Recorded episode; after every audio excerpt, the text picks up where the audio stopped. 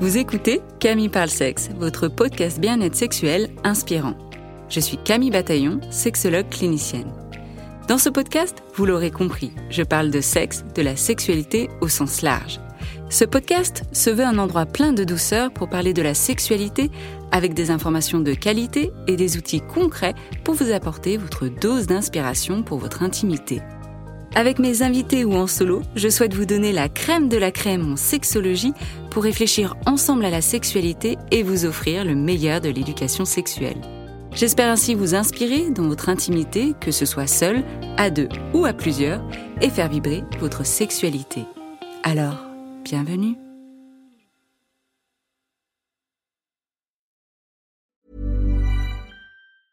I'm Sandra, and I'm just the professional your small business was looking for. But you didn't hire me because you didn't use LinkedIn jobs. LinkedIn has professionals you can't find anywhere else, including those who aren't actively looking for a new job but might be open to the perfect role, like me.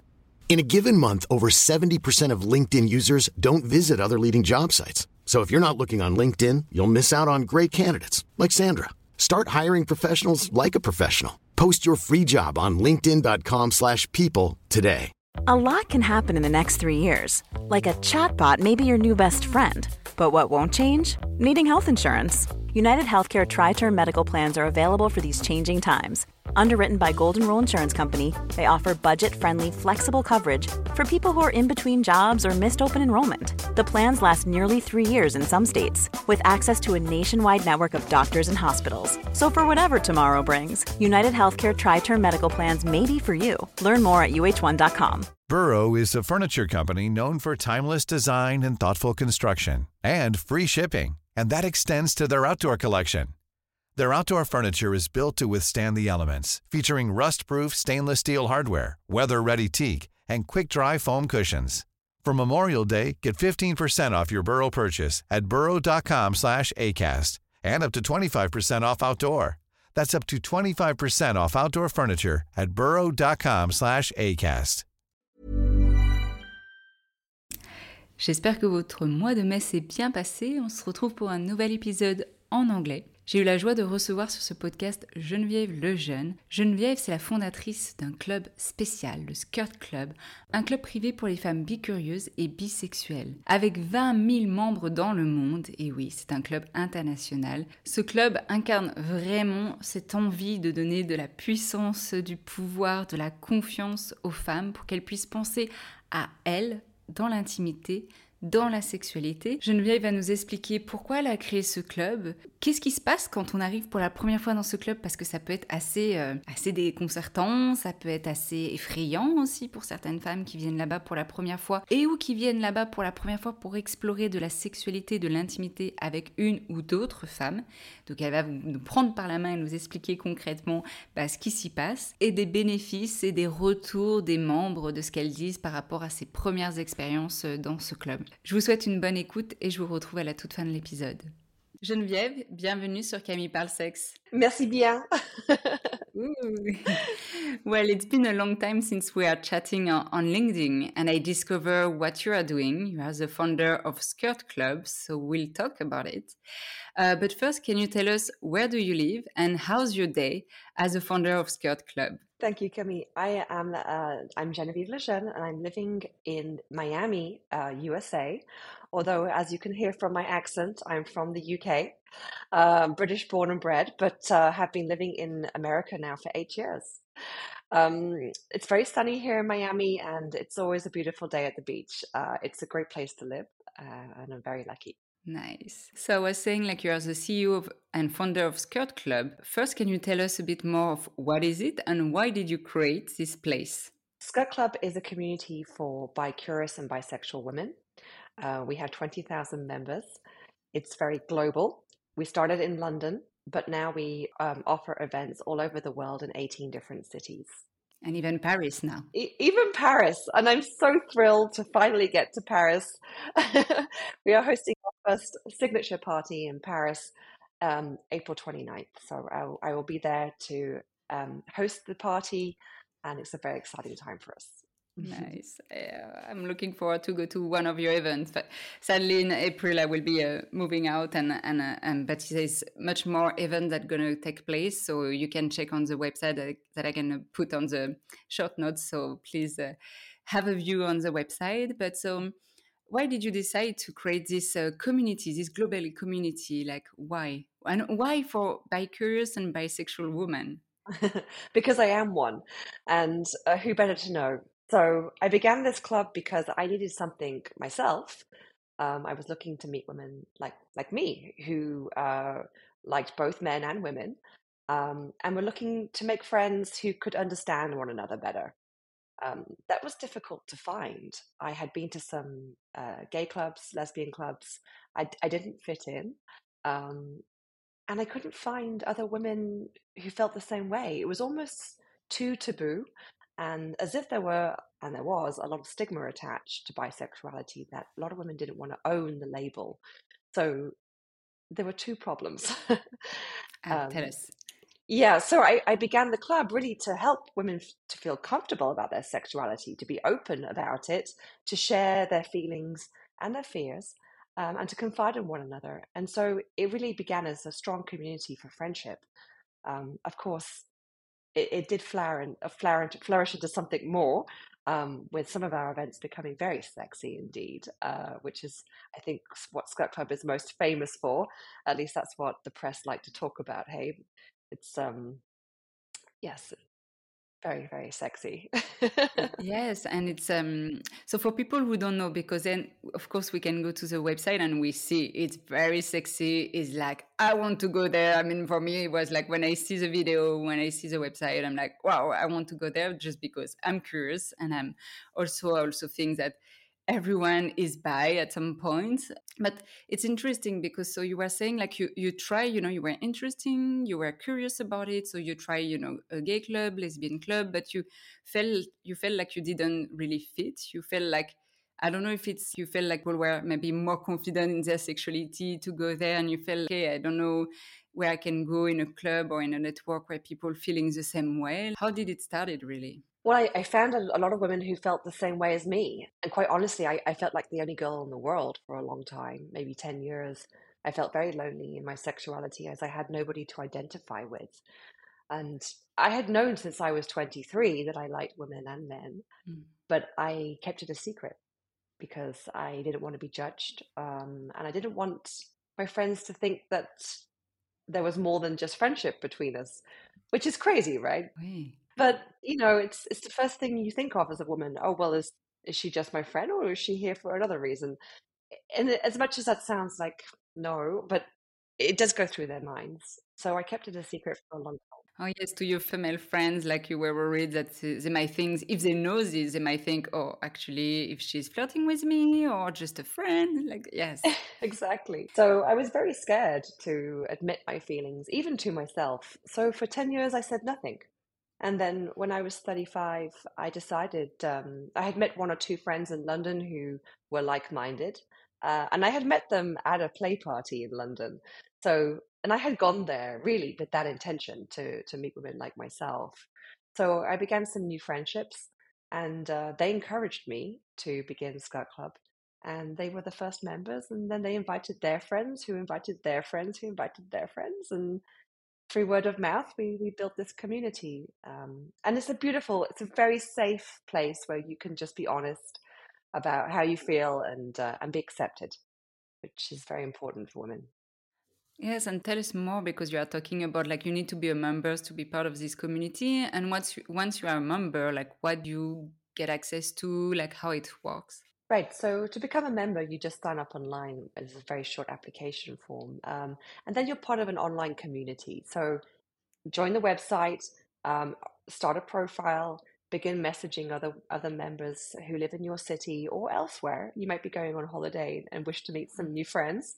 I do have members who, and this is no joke, they buy a round the world ticket and they schedule the dates to coordinate with Skirt Club parties. So they make a big global trip. and you know, when I was seeing uh, on your website all the events, I was like, oh, London, San Francisco, Miami, all these kind of things, Paris. I was like, oh, yes, you just want to do uh, all around the globe and, and go to the events. And um, and so, okay, so it's a community. And you were talking about friendship. You were talking also, it's a sexy. So, what it is exactly? Like, for who this club is you know like is it for just if we want just friendship is it possible? Do we want do we need to be sexual? Yeah this is very important because there really is no pressure here. I wanted to create a very safe environment where you could express yourself without feeling pushed into doing anything. Good yeah.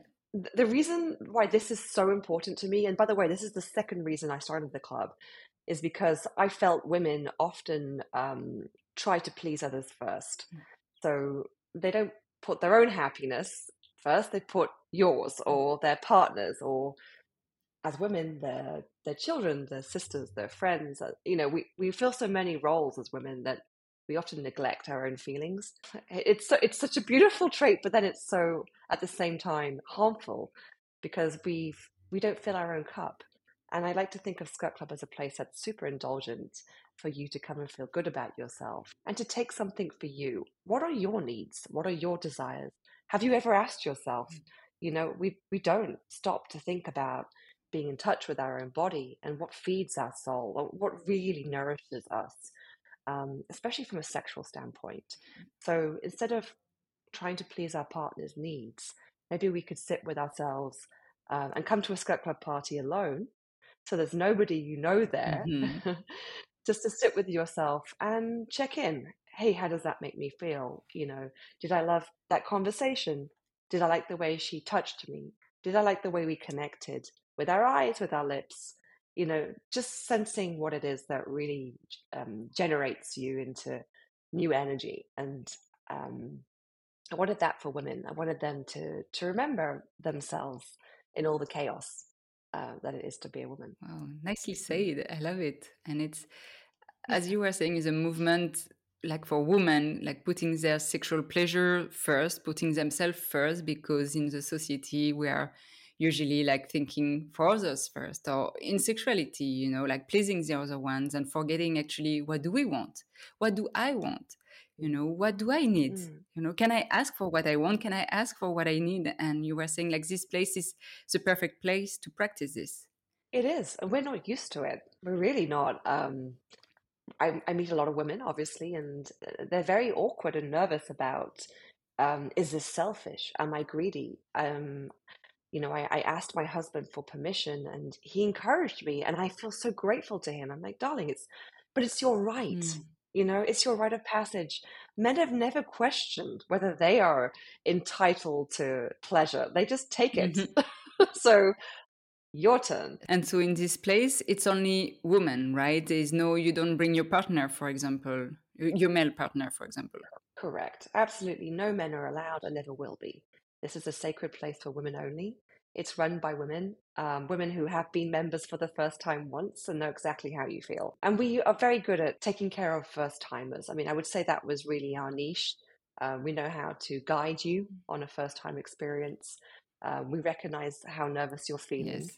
and we'll take special care um, for anyone coming to an event for the first time. And you'll know who that is because when you arrive at the party, um, one of the hostesses they will tie a little key to your wrist, mm. and you'll see at the party who's there for the first time. And um, usually that's quite the majority, like sixty percent are first timers. Um, it's always a very high majority. So you feel comfortable knowing that it's not just you, that you're in the same boat as somebody else and then you can be nervous together yes. well i feel really reassured and maybe it can help also the audience let's imagine because you know you invited me to to one of your party and i was like okay but actually if i think about it I don't think I can go alone. I need to bring a friend along, but I don't know who. Uh, so let's say it's my first time. Can you can you say you already say a bit, but let's say okay, uh, I want to go to the event. What are the, the steps yet that you're gonna you know guide me through? Well, first of all, I would, I would encourage you to come alone and, and not invite your okay. friend. Uh, your your friend is probably not bisexual and doesn't want to be there, so leave her at home. Let's forget. Yes. um, also, this is about you and your journey. Uh, your friend cannot help you.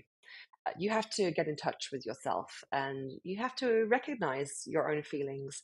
Uh, so to do that, you need to be very centered in what it is that you're you're looking for, um, and recognize that feeling as yourself, and then honor it. So you're going to prepare for the party. The party probably has a theme.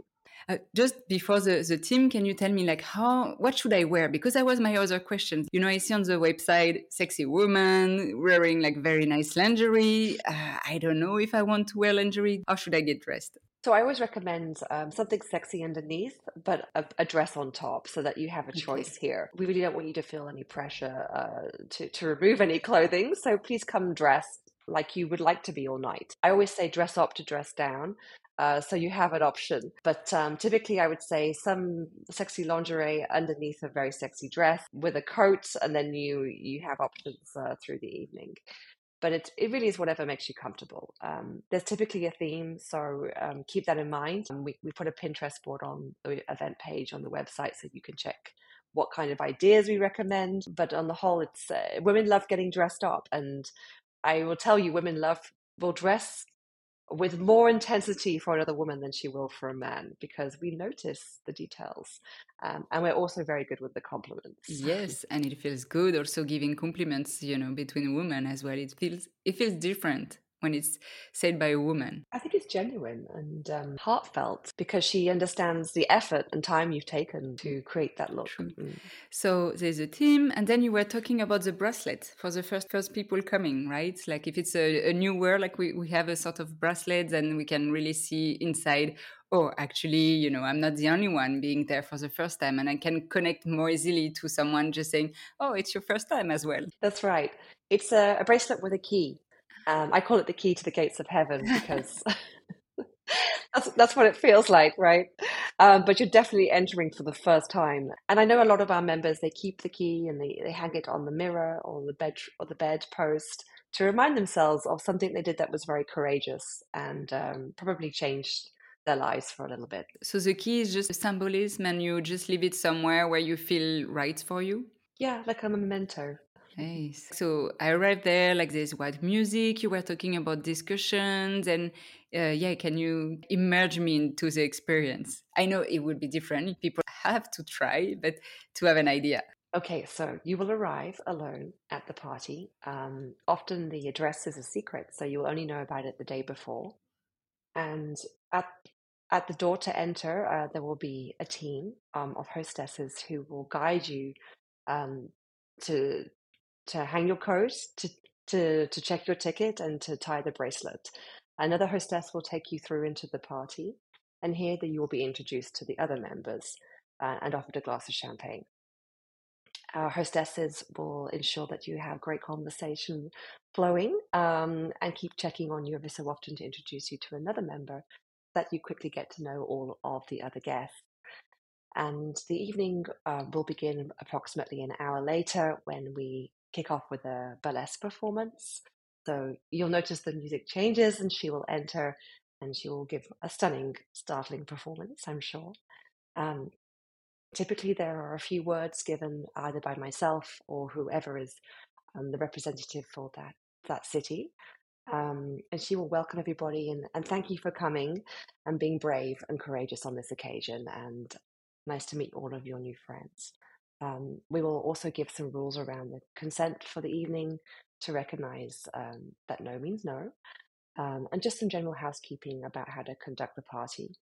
Um, and then we'll begin with some games. So typically we play uh, Spin the Bottle and uh, Body Tequila, which is one of my favorite. We invented it at Skirt Club, um, where we ask one of the guests to to lay down on the table in her lingerie, and, and two other guests will sit either side of her and they will line her body with the salt. Um, I will put the lime in her mouth, and they must race, uh, licking the salt down the tequila and, and kiss the lime from her mouth. Um, and then the winner is next on the table, and we go a few rounds like this. And eventually, of course, um, everyone begins to disrobe, and the party gets into full swing. Um, there's lots of kissing, flirting, um, chatting, and sometimes there's more in the bedrooms. Um, but you can expect typically about 100 women at one of these events, uh, which is quite a sight uh, in, in lingerie and um, hot murmurs, which is where the evening usually ends at around 2 a.m.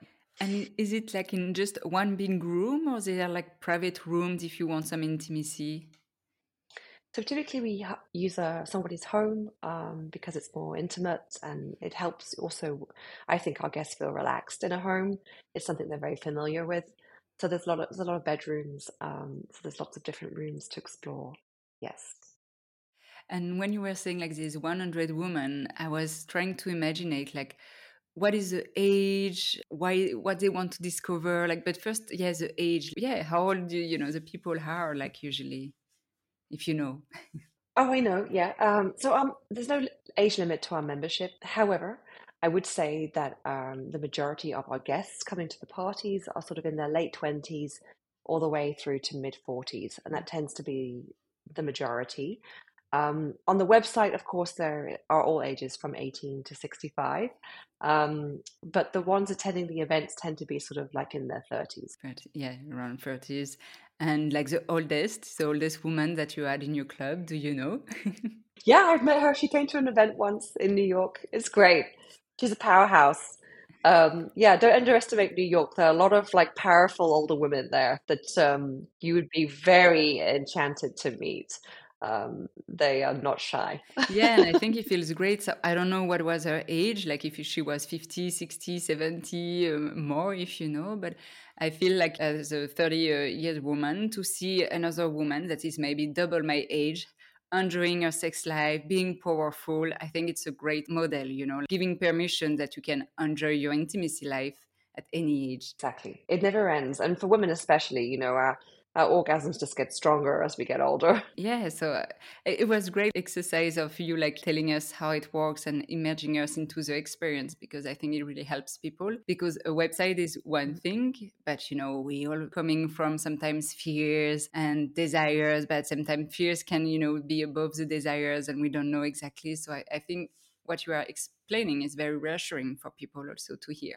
So thank you for this. Yeah, and we have a big a big team to take care of you. I, I know that I I recognize that this is um, extremely nerve wracking for a lot of women to go to an event on their own, you know, to a place where they don't know anybody, to do something they've never done for the first time.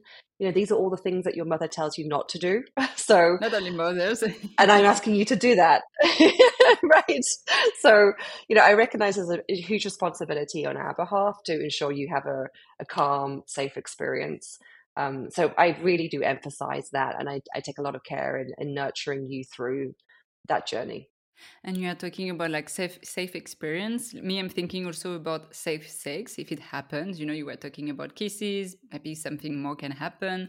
Oral sex or, or whatever penetrative sex. Is it also some words uh, regarding like you know safe sex or like condoms or lube or how it works? Yep, so we, we provide dental dams, condoms, and um, lube um, of different varieties, but uh, for you to try lots of different things, nice. right? And at the beginning of the evening, when I give my speech, I will take out a dental dam and I will demonstrate how it works. So I show that it's very stretchy, that it has a flavor. I like the strawberry one, and you put it between your lips and hers, and uh, and this is how you practice safe sex. If um, yeah, for, for oral pleasure.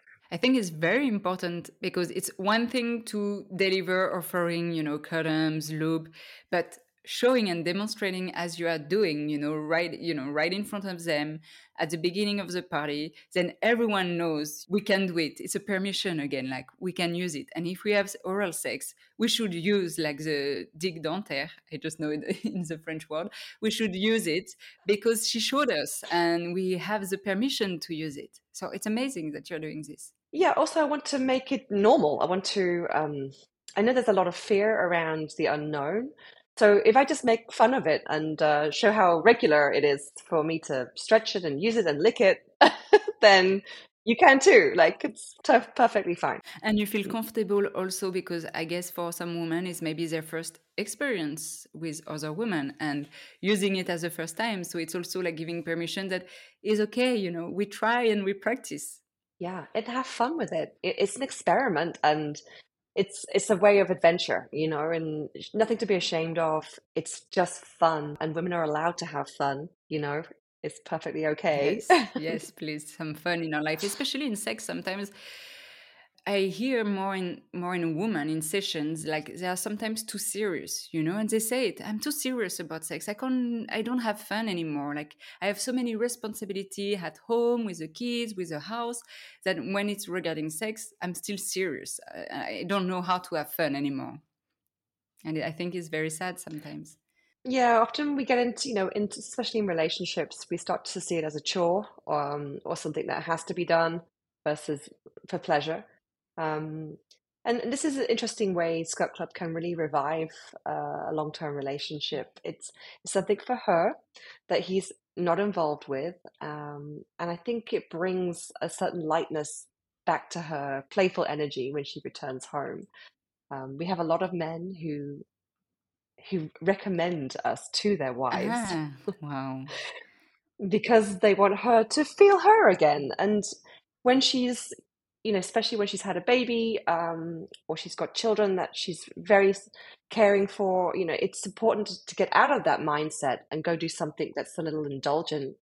Um, and it has a ripple effect through to the bedroom when she gets home and he clearly benefits from that yeah and i think it's also sometimes the um, how to say like to, to be careful about this because as we were saying you know like it's a pleasure first but sometimes when it's a man saying these kind of things or saying you should try you, you know it can bring also pressure on, on the woman. And also he can say mm. it's he proposes with something behind more something for benefit him himself and not herself. And this is not what we want necessarily.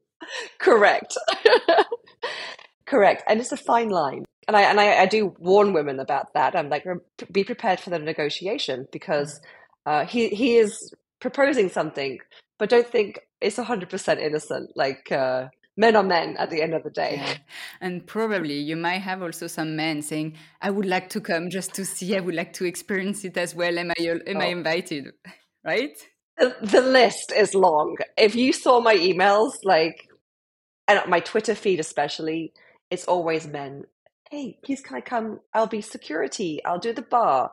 I'll stand in the back. No one will notice. I'll be wearing a dress. Like, how will they see me? I'm just going to watch. I won't do anything. I promise. well, watch is already doesn't make you know a woman comfortable, and as you say, you want a safe safe place, and uh, yeah, and it's a, a, place for women. Period. So you you know you you know what you you have to do about it, and for the people who comes for the first time like do you have their feedback? Like what do they tell you after their first experience? Oh i do love this part. Yeah yeah yeah i do i love this part the most. Um, typically it's like a monday morning uh, after a saturday night event when um, i'll get an email from a member who's just got to work and she's like in the middle of her day and she's like finding it very hard to concentrate because at the weekend I did this thing with you that has blown my mind and now I feel like a different person. I am extremely confident in the way I'm handling my workday. And for some reason, I feel changed. There's a lot of messaging around, yes, finally, my turn, my pleasure, my confidence, my life. I'm going to put me first. And that ripples through to all areas of life, just having that additional confidence that women generally lack. It's a great way for me especially to see women and men equalize you know we talk about equality. In some ways we have it in other ways we don't. Oh we talk about the orgasm gap as well. As well. I think i think women women's confidence is what is lacking in making us a truly equal world. Um, we may have equal rights legally in many countries but ultimately women don't ask for what they want. They wait.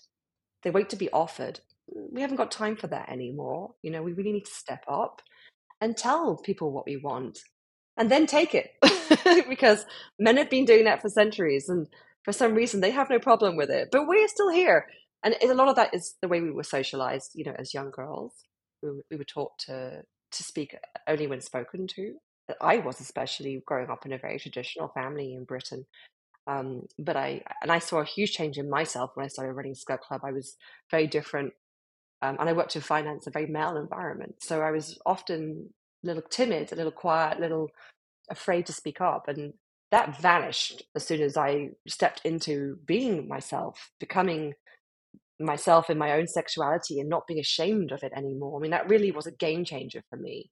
Not not just just having you know sex at a sex party but but owning myself the freedom really really changed yeah it was some, something really clicked into gear and i think that's really the purpose of life to know who you are and become it and then and then just do it. And stop finding excuses for that um yeah. I really stop stop caring what people think too. Go on sorry yeah, I have questions about this, but I wanted just to to to take back to say to go back to what you were saying. Like we should take it, yeah, take it with consent, right? Maybe take it in a different way than men. Some men were taking it, right? But we take it, we speak up, we take it, we think about ourselves, and and the change is actually the freedom. I think the permission to just be who you want to be and live this crazy, sexy uh, lifestyle or sexy intimacy if you want to, but just feel free to live it. So I think it's a very important messages as well. And my questions was uh, you were talking about like you know uh, you were raised in a very different uh, environment, and I was wondering if you I guess yes, but if your family know about what you are doing and what they think about it. they know, um, you know, but for the first two years of running Skirt Club, I didn't tell anybody, um, not my family, not my friends. Um, and yeah, I, I, didn't really know how to explain it. Also, I didn't expect Skirt Club to become so successful as quickly as it did. I was still working in finance and I had a day job, and uh, this was something I did at the weekend. So um, when when it first was reported, you know, in the press, I think we were in um, Elle magazine first, and then that quickly went to Marie Claire and Cosmo, and uh, a lot of the newspapers took it in London and um, it became very quickly famous. And uh, I had an explosion of new members, and I had to quit my day job and and do this full time instead. So it came as a surprise to me. um, but then you know, there was a, a, big article in the Sunday Times, which is a newspaper my parents subscribed to. So I had to go home one weekend and explain that there was this weekend there was going to be a delivery, uh, and the newspaper that they read was going to feature me, and I was going to have to explain first my sexuality, and second that I ran a club for women like myself and uh, they yeah they had a shock.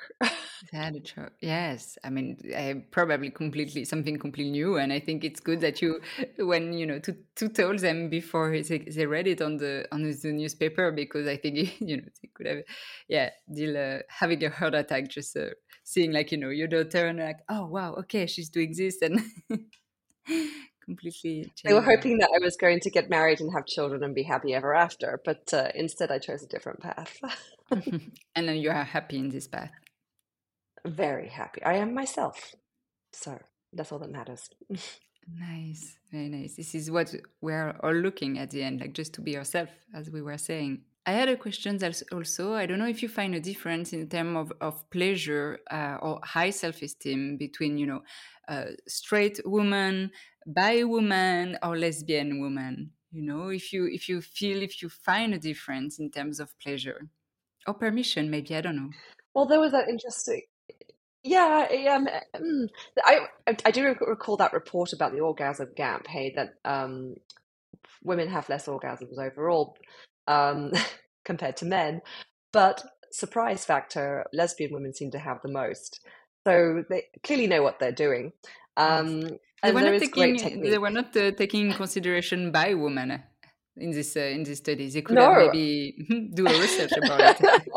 I can definitely offer them some insight there. Um, well, I can tell you at uh, you know at at Skirt Club parties, I, I'm I'm hearing the sound of orgasm all night.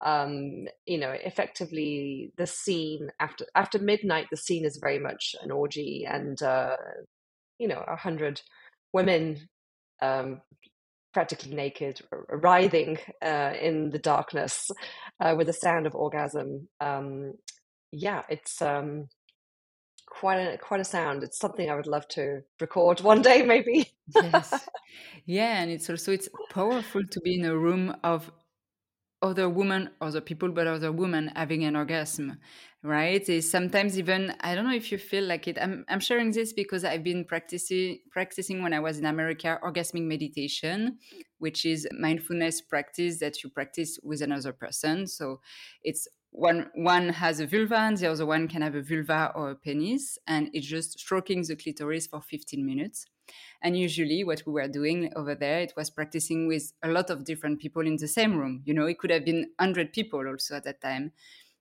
and you hear the sounds of orgasm and I loved it because it felt sometimes we were all in sync, you know, like there's a silence, and suddenly when someone's starting to moan, another one is starting to moan. I mean, it's like a choreography kind of. I, I felt it was very powerful, just this. Yeah, it takes you um, to another place and it's hypnotic. Uh, yeah, it's beautiful.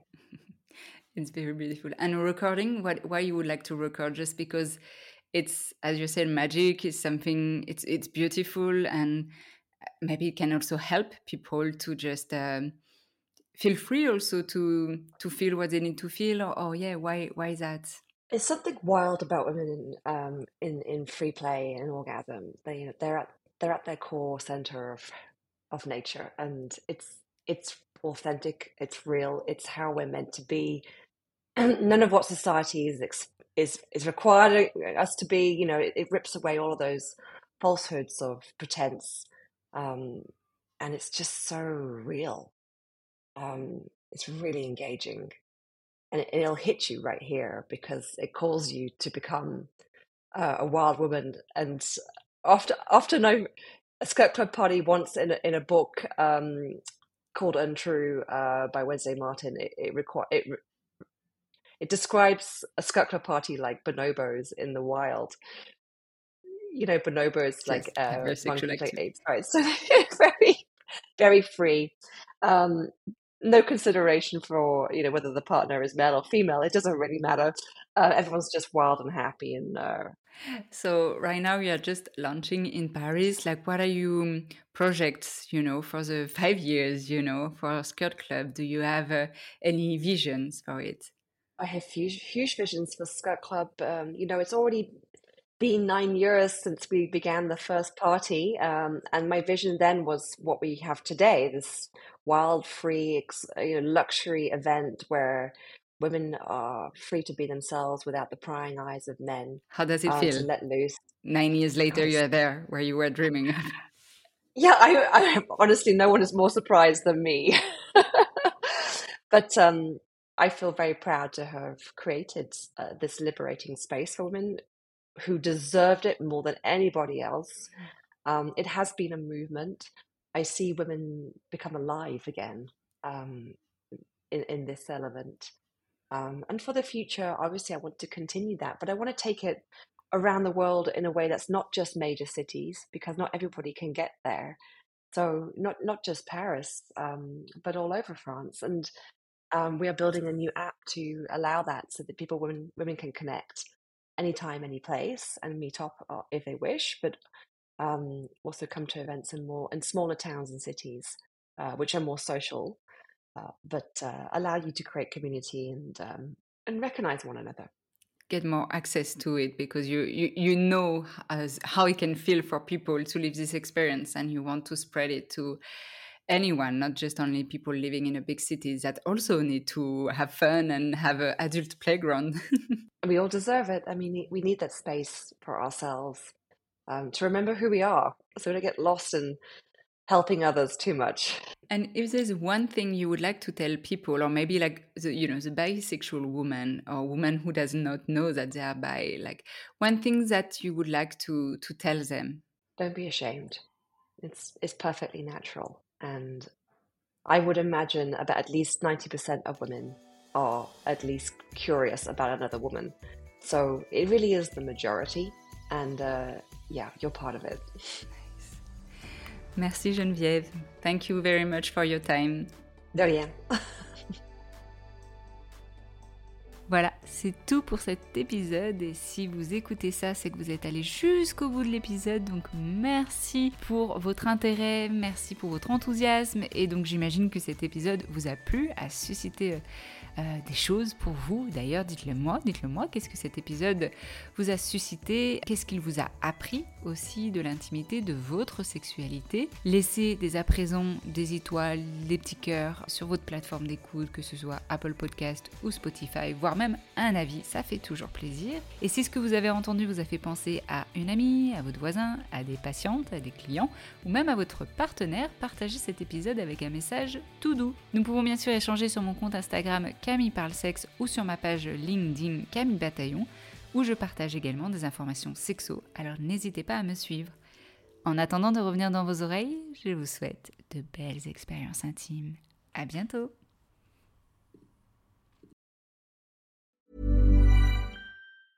Hey, it's Paige DeSorbo from Giggly Squad. High quality fashion without the price tag. Say hello to Quince. I'm snagging high-end essentials like cozy cashmere sweaters, sleek leather jackets, fine jewelry, and so much more. With Quince being 50 to 80% less than similar brands. And they partner with factories that prioritize safe, ethical, and responsible manufacturing. I love that. Luxury quality within reach. Go to quince.com slash style to get free shipping and 365 day returns on your next order. Quince.com slash style. Even when we're on a budget, we still deserve nice things. Quince is a place to scoop up stunning high end goods for 50 to 80% less than similar brands. They have buttery soft cashmere sweaters starting at $50, luxurious Italian leather bags, and so much more. Plus, Quince only works with factories that use safe, ethical, and responsible manufacturing. Get the high-end goods you'll love without the high price tag with Quince. Go to quince.com/style for free shipping and 365-day returns.